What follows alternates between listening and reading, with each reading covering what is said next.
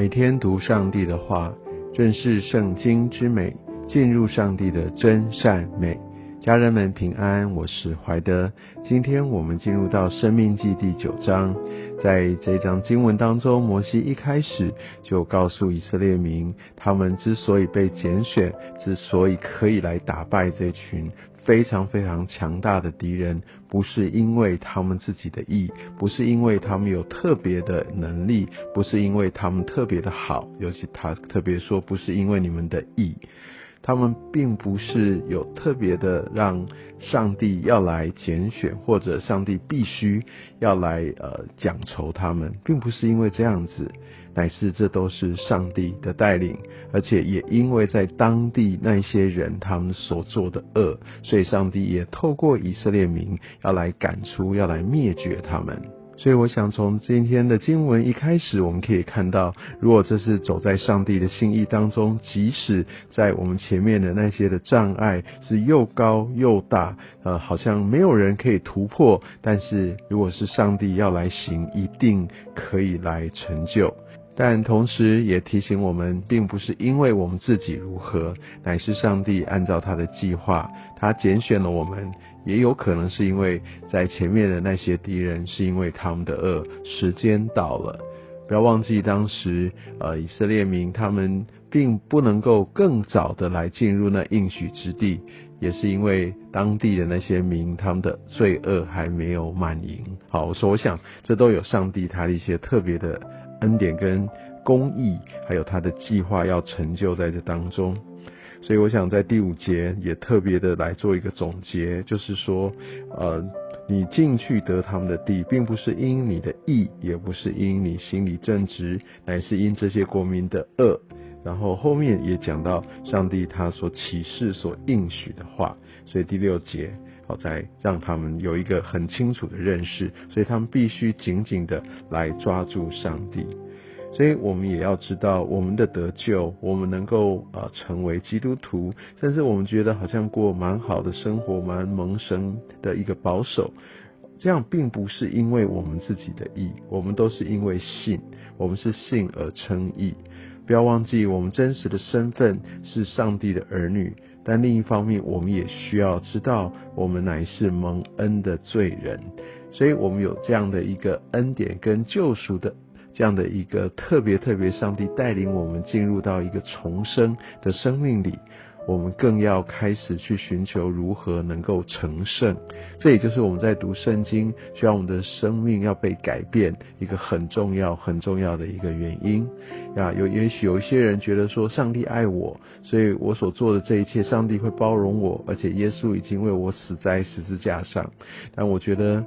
这也就是我们需要读旧约。我们需要完整的来认识上帝，上帝他的公义，其实是我们在特别在新约里面，有些时候我们因为就抓住的这样一个恩典，而我们忽略掉了。不要忘记，上帝之所以他有他的一个怜悯，有他的恩典，乃是因为他的公义，不然我们老早就没有有任何的容身之所，不是吗？所以我们需要知道，上帝他的公义、他的慈爱，同样的都互相来显出这些的本质是何等的一个高大。所谓的高大，就是说他的公义真的是远远超出我们所能够理解的。这也就是说，为什么我们知道在上帝的真理来说是非常的绝对。而也因为这样的一个绝对，我们根本不可能能够来存活，但我们又却被救活，所以我们就更知道上帝他的爱，他对我们的慈爱有多深，他的一个用独生爱子耶稣基督为我们付上了这个我们原本应该付的代价，这个终极的代价来显出他的爱。在后面的经文当中讲到，摩西他在领受了这样的一个十诫，有石板上面有耶和华啊所赐下他的诫命的同时，他们在山下就在那四十昼夜当中已经败坏了，所以他们已经为了他们自己，就像十二节所说的，为了自己铸成了偶像。我们需要明白，他们在住金牛犊的时候，其实他们口中还是宣称这个是把他们从埃及为奴之地带领他们出来的那一位神，但是把它铸成了一个金牛犊。我们可以看见哈，其实这个牛是一个多产的象征。其实这跟当时在他们周围许许多多的文化，特别在埃及那些异教的一个影响之下，牛本身就是丰收，所以他们基本上就是跟着这世界的价值是靠拢的，只是换了一个包装。他们说哦，这就是带领他们来呃脱离这些奴役的这个呃耶和华神，但。用了世界的形象，用了这些异教的神像，这对我们有什么样的启示跟提醒呢？其实很多时候，也许我们对神，如果我们对上帝是不清楚明白、不清楚认识他，我们很容易用我们旧有的或我们的一些的社会观、一些的价值，甚至我们过往的一些的信仰的背景，把这位神就替换成我们过往所相信那位会带来这些呃祝福啊，特别在物质、健康哦许许多多方面要赐下祝福，然后我们。好像有有烧香，有有保佑，类似这种的心态，只是我们换一个方式。那其实这样就根本不是在敬拜真神，其实这等同也在我们生命当中在住了一个金牛犊，而我们敬拜的呃很开心，还以为那就是我们的真神。所以这也就是说，为什么我们非常需要。很清楚的、完整的，从上帝他所启示我们的，从他话语当中来认识他的本质。我们要非常非常的小心，不要在我们的生命当中来注了这个金牛犊